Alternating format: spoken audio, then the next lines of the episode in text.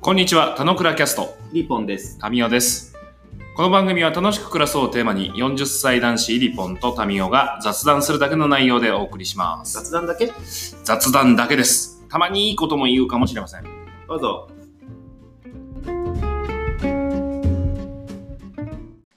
おはようございます。あはい、おはようございます。あー、今日はね、ちょっと雨降ってますね。あれ、すごい、ターンアラウンドな感じだね。すごいね。再現してるから。あのスタンドでいくと、リオのあの、あれだね、リオじゃねえや。時を戻すやつだね。あ、はいはいはいはい。いはいなんか次元爆弾のやつ。キラーね。キラ。キラねそうそうそうそう。はいはいはい。バイツアダストだ。ああ、そうね。あの、猫草を取り入れてから、なんか進化したやつね。そうそうそうそうんうんうう。んでは今日はバイツアダストについて、ないわ、起きないわ。はいあの顔が疲れになってる人、起きないわ。うん、今日はゲスト会です。はい。えー、3回目の登場。はい。大輔に来てもらってます。大輔さん、ブラジルかようこらよろしくお願いします。よろしくお願いします。そおはよあうれござだいよね、ネます。ットワークがちゃんとつなげるっていうのはすごいことだよね。うん、すごい。ブラジルでこでおはようございますってなんて言うんだっけ知らんわ。 俺に言われても知らんわ。これ前も言ったけど、ブラジル語じゃなくてポルトガル語だからあね、、 ごめんごめん。絡むんだったらちゃんと調べてきてよ。自分のこ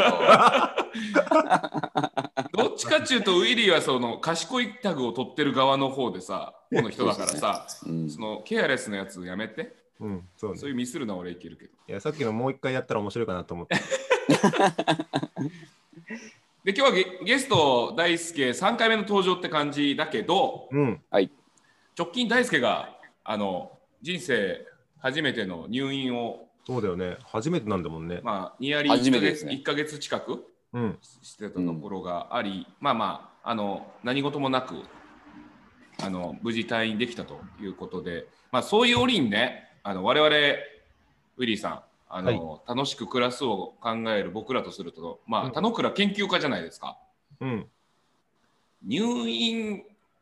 を境にこう楽しく暮らすとはとか、うんうんもしくは入院時の田之倉とかうんうん。なあんかいろいろ感じるところが大輔はあったんじゃなかろうかと、風の紅葉のもっと大きいバージョンだもんね。うんうんすすごいね風の声を普通の共通認識として話すのすごいねうん。まあやっやぱばね、い、考える時間ができたってことは貴重だよね。そうよねまあまあまあそこら辺をぜひぜひあの深く聞いていければなとまあ深く聞いていければって いうかウィリーと僕がどどれぐらい深くまで潜れるかは分かんないけどうん。まあまあ、あの、聞いてみたいなっていうところと、まあ、大輔にとって、なんかまあまあ、あの、一つの棚卸しになったらいいなぐらいな。まあ、とはいえ僕らは雑談しかしないので、はい またすぐブラジルの話になっちゃうかもしれないけど、そそれはすぐ行かないでそっちに。俺喋れないからブラジルの話。まあ、ゲスト会は、あの、ご存知のように、あの、ゲストがずっと喋り続けて僕ら一言も口聞かないって感じなんで、最初だけやるね。前回そ同ん様なね。そんな回一回もなかったけど、これまで聞いてきたけど、そのゲスト会で黙ってた回は一個もなかった。あれでしょ、大輔3時間予定取ったらでしょ、一人で。喋り続けるやつ。もうちなみにあのもう宗師の会はもうマウンティングになってたからねもうね完全に。なってない なってないよちょっとそう、言ったほう、おい、こら宗師の会聞いてましたよちゃんと。認識ですよ、認識。全然マウントなんてしてないですよ。本当ですか。こう言った方がいいだろうなということしか僕らは言ってないです。 まあ、僕もあのリスナーとしてマウンティングしてましたけど、こっち側でいやこら あ、じゃあ、ポッドキャストのコメント欄とか書けばいいんじゃないのあそうそうツイッターで、ツイッターで宗師に絡むとか。あそれいいですね、なん かね。まあそれこそタグ付けよう。はいうん、あるけど。何の話かっていうと、えーあ大輔さんが入院の話ですね。うんうん、急に思ったこととかをあやあんじゃこうじゃ切ればよと思います。まあ入そう日ですね思ったこと、まあた退院して思ったこととか、まあ多分いろいろあるんじゃないかなって気がすうる。ん、そのまああの、まあ、僕という人間がこう誰なのかっていうのはここではちょっとベールに包まれているので、まあ、起こったことをまず言うと、うん今39歳で、うんうんえっとまあ、来年40を手前にして僕はあの人生で一度も入院したことなかったですしうん、うん、はいはいままああ大大大概の大病した人ことそうだよね。入院とかな大いよね病したことなくてだからあのなんていうんですかね一日入院とかもしたことなくて。えー、喘息の前になったって言ったけど、それは別に大丈夫だったんだ。喘息は小児喘息だったんで、まあ、基本的にはまあ家でうんゼハゼハやって、なんかこうんうシュコシュコなんか吸うみたいなのはやって、まあ、病院行ってもなんかちょっと治療してもらったら家帰るみたいな感じだったんで、うん。まあ、物心ついて小学校卒業してからまえであもなくてコーチスパルタだったじゃん。コーチスパルタですよでも入院まで行かないよあと。入院までは行かなかった。入院まで行った そりらゃそそうだのコよーチはもはやって感じですよねもはやあれだ ね。ヨットスクールになっち ゃうね。うん、確かに確かに懐かしい。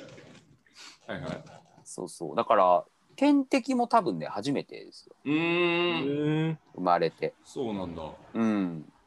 で三十九歳感謝の年に。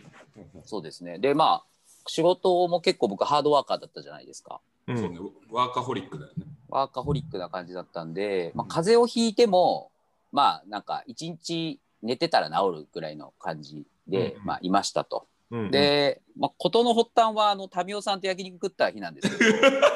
言い方悪いんですけどことの発端っておかしい。が 片手になっちゃうじゃん。それがきっかけみたいに言わないで。日にちの日にちの発端は民生さんと焼肉食った次の日になんかこうどうも腹痛えなと思ってて。うん。こうなんかおかしいおかしいっていうかまあでも大体僕飲みに行ったら次の日なんかお腹下しちゃうんでうんうん。民生さんと結構夜遅くまで楽しく飲んで食って結構焼肉をいっぱい食べて。おい美味しかったからね。めちゃめちゃ美味しいの食べてで翌日お腹痛いなと思ってたんですけど、うんうんそ、の日の晩に熱が出ておうううんん。えっとまあ7度8分ぐらいうん。でまあ昨今なんか熱出たらちょっとあれってなるじゃないですドかキッとしちゃうやつだね。ドキッとしちゃって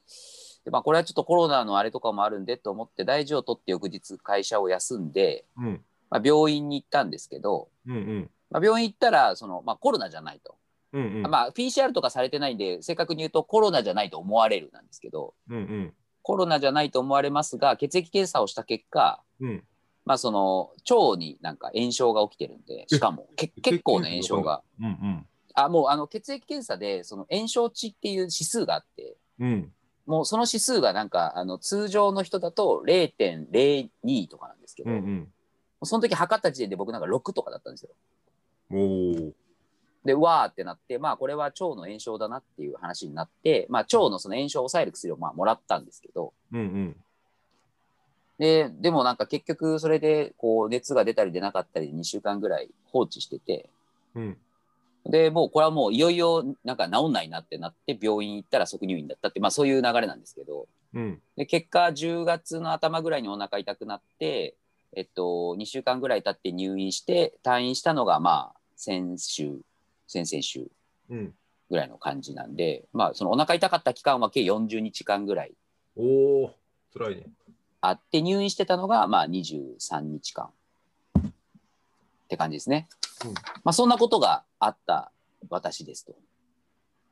素晴らしいね。ちゃんとリスナーと目線を合わせるっていうこの前提条件揃える感じがさすがっす。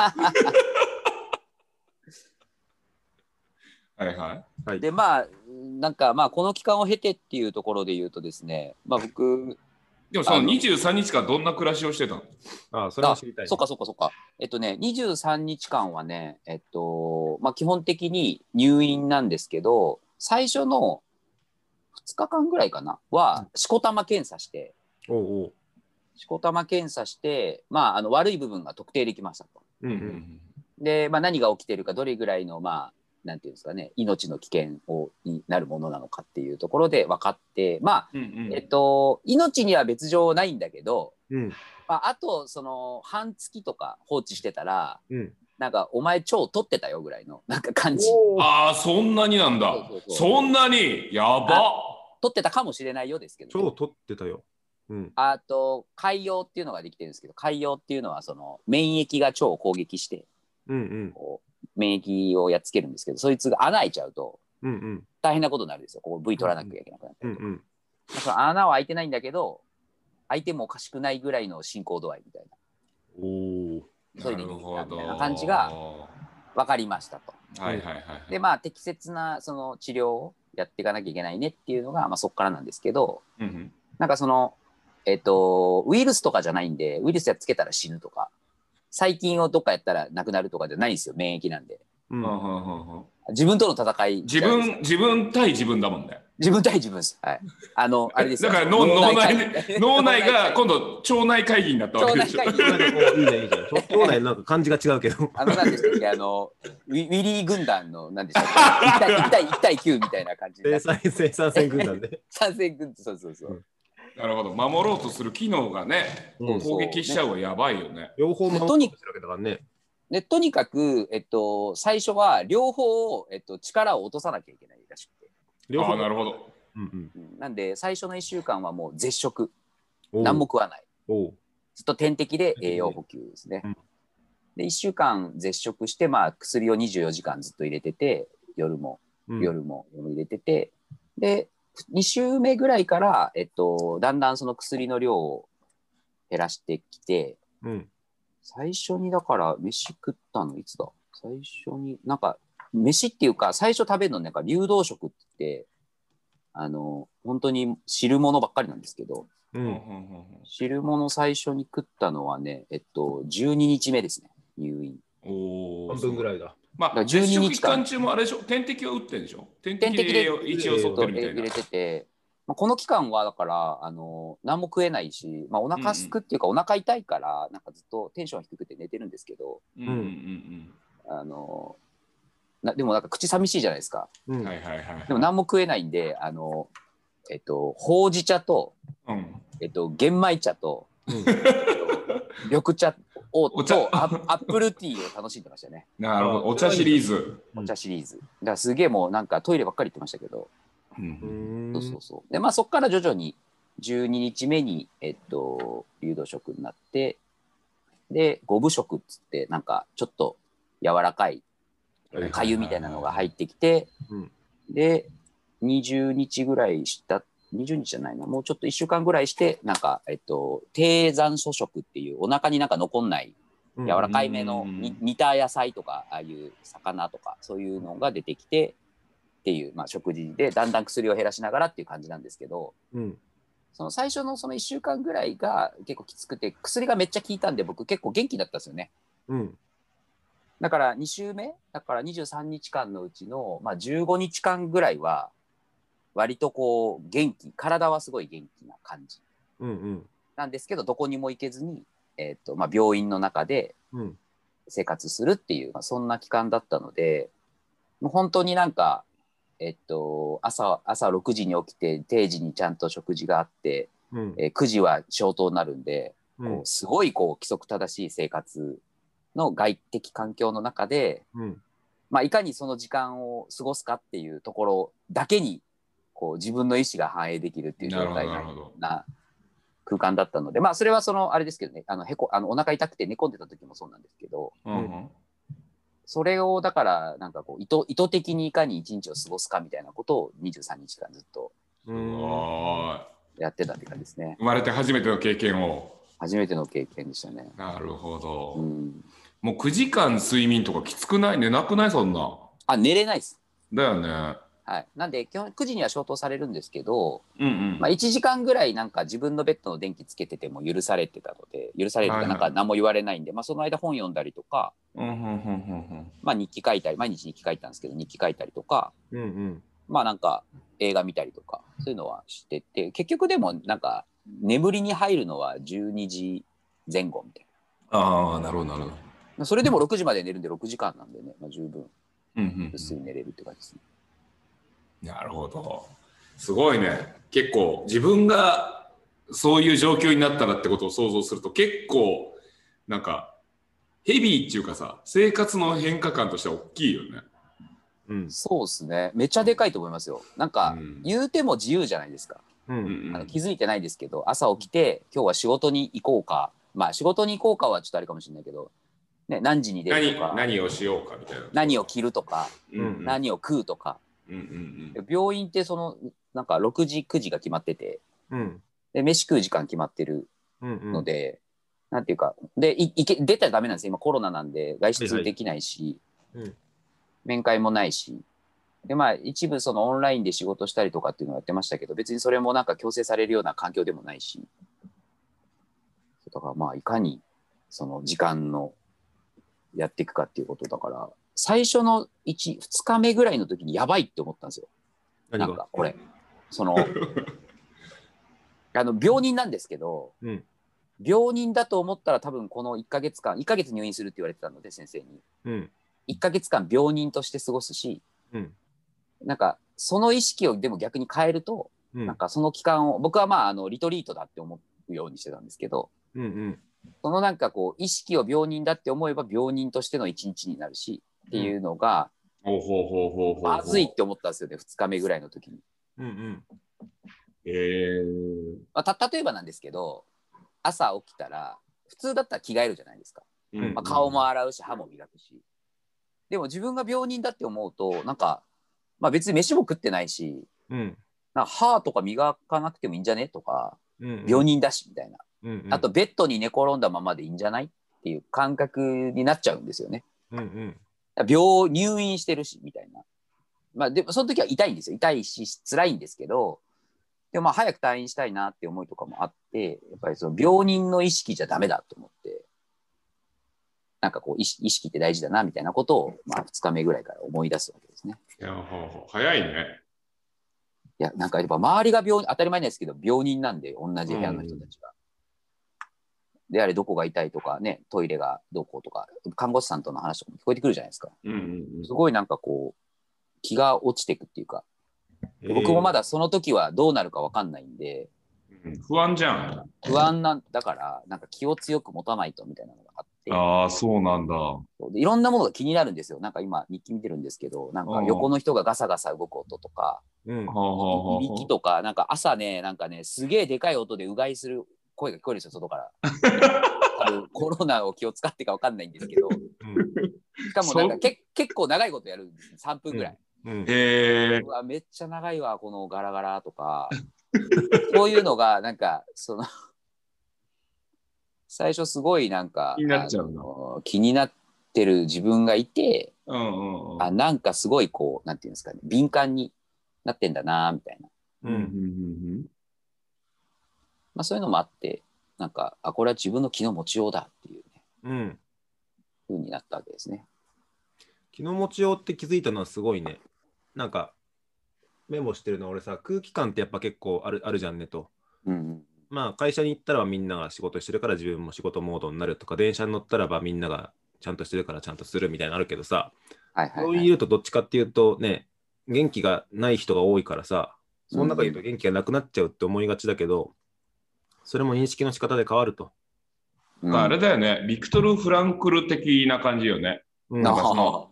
今いる自分を客観視するっていう作業じゃん。ううんんうんだからそこをさ、そんな2日目で行くみたいな感じじゃん。1週間ぐらい過ごしたらさ、うんあ、このままじゃいかんな、みたいなことを言いそうだけど、2日目ってすごいね。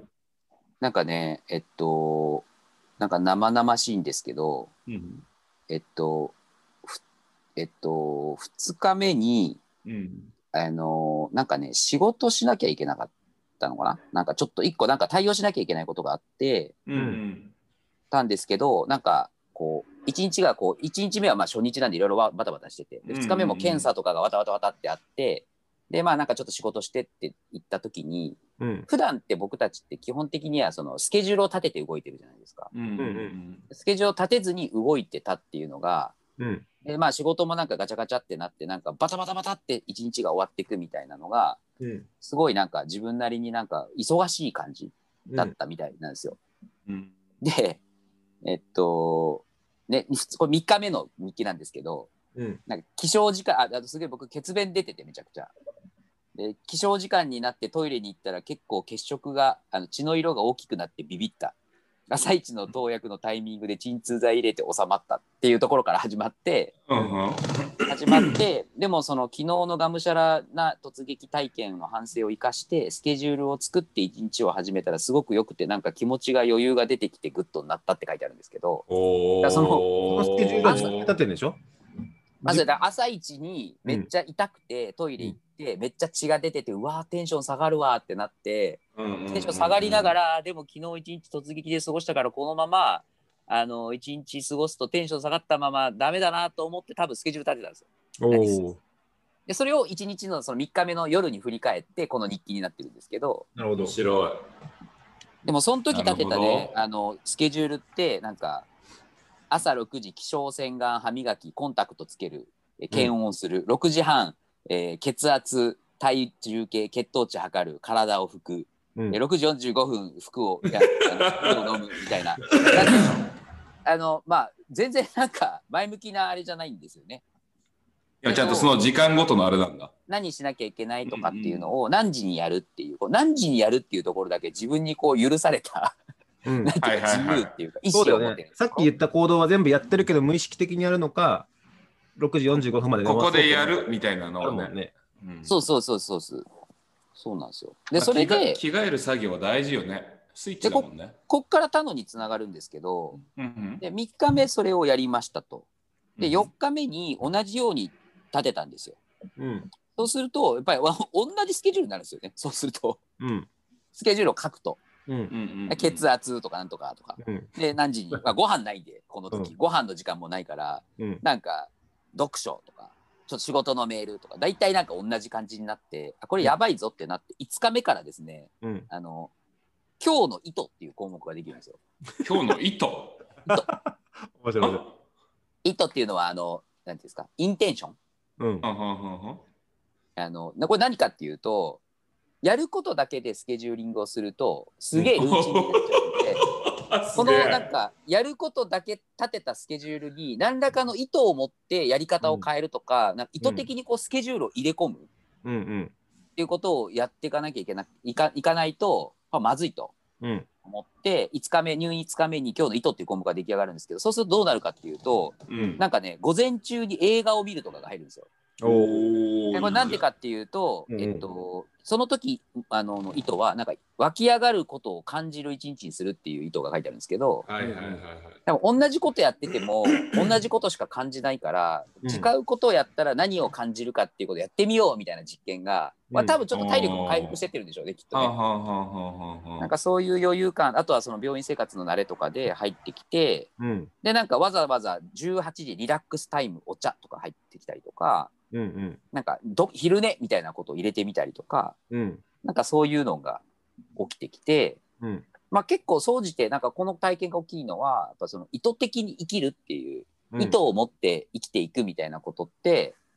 なんかすげえなんか人間にとって大事なない人間にとってっていうか人生にとってものすごく大切な ことなんじゃないかなと思って、まあ、今でも続けてるんですけどね毎日毎日、うん。そこからずっと糸をずっと書き糸を書くとスケジュールが変わっていくんですよねうん。やることが変わっていくでやることが変わっていくとなんか人生変わっていくじゃないですかでそれがすごいなんかまあなんていうか一つの大きないいっぱいあるんですけど気づきはでも一番なんかこう習慣になったのはい糸を意図。へえでその意図もなんかやるべきことから書き出すとルーチンワークになっちゃうんで、まあ、一応毎朝瞑想して、まあ、一旦心リセットして落ち着けて瞑想した後になんかふってこう湧いてきたやつを糸に書いて、ややるべきタスクの後にその意図合わせてなんかこうスケジュールを変えてもいいしうん。そのスケジュールの中のなんか意識を、まあ今日はこういう感じでこれに取り組もうみたいなのを思ってもいいしみたいなうんうんうんな入院生活の話がなくなってきましたねだんだんね。なんか違う違いうやいやなくなっていきまいしたいいと思う。その入院生活に入んなかったらそれがさ導かれないじうゃん、んまあそうですね。うんうーん。えー、面白いねなんかあれだね、まあ、さっき夜と霧あごめんねはいはいどどうぞ言う大丈夫です。なんか夜と霧的みたいな話をしたけどさうんあのスティーブ・ジョブズのさスピーチのスタンフォードのスピーチの中でもさ Today is the last day みたいなはい話はいではいはいさはい。はいその時に何をするのか的な話でもある。あそうですねあ。そうなんですけど、なもうもう一個あって、さっき付け足そうとしたやつなんですけど、うんえっと、意図を持って生きていくっていうことって、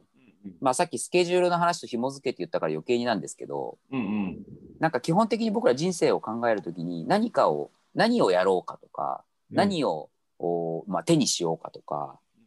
まあ、どんなことを実現しようかとかっていうことを、まあ、一つのその結果としてイメージするじゃないですか。うんうんけど、あの、病院って、なんていうんですかね、アウトプットできないんですよね。あ、まあ、できないって言ったらちょっとあれなんですけど、アウトプットしにくいんですよ、すごく。うんうん。まあ、例えば今日感謝をして生きようっつって、まあ、メッセージでありがとうって言ってもいいんですけど、うん。まあなんか、まあ、ありがとうって言うぐらいしかできないから、なんかこう、例えばプレゼントを買いに行くとか、うん。なんか実際にいそこに行くとかってできないじゃないですか。うんすごいこうやれることって限定的で、まあ、言葉で伝え言葉でお気持ちを伝えるとか、うんうんまあ、まあそれぐらいしかできないですよね。うん。ってなった時にじゃあそれが、えっと、なんか自分にとってはすごい大きな、えっと、制約でう。うんうんんあ僕はどっちかっていうとそのタスクとかオブジェクトみたいなのがイメージとして出てきやすい人なので、まあ、例えば仕事で成果を残そうと思ったら営業だったらすごいいっぱい電話をかけるとうんか。飛び込み訪問をいっぱいする件数を何件やるみたいなこうアクションベースのこうなんていうんですかねアクションの先に結果があるっていううんうん。構造じゃないですか大体普通に来てると。でも入院してるとアクションできないから、まあ、思うことか語ることかぐらいしかできないわけでう。うんうんんそれだけで過ごしてみるとなんか意外になんかねその、えっと人を思ったりとか人に話したりとかっていうことがものすごくこう幸福度のウェイトを上げるっていうことがよく分かってう。うんん多分その夜と霧の話もそうなんですけどうんああいうなんかこうねアウシュビッツみたいなこうすごい監獄の中にいて、まあ、あの中にも出てきますけど奥さんに仮に会えな会ってプレゼントしたり抱きしめてあげたりとかキスしたりとかできないっていう状況でもなんかその奥さんを思うだけですごい自分が幸せになれるみたいなことってなんかあの本にも書いてたと思うんですけどうんうんなんかす、まあ、あそこまで過酷な環境では全然ないですけど、でもなんかその、そのカテゴリー的には同じような、なんかこう思えば、思えば幸せになるみたいな、なんかそれはすごくなんか感じて、なんかスケジュール立てるのも、なんかこうアクションをいっぱい入れるっていうより、なんかちゃんと思おうみたいな、ううんん思いを馳せようみたいなことの、なんかこう大事さを感じましたね。そこはすごいドラスティックな変化かもしれない。僕にとっては。えー、なるほど。思ってるだけじゃ意味ねえって思ってましたから。え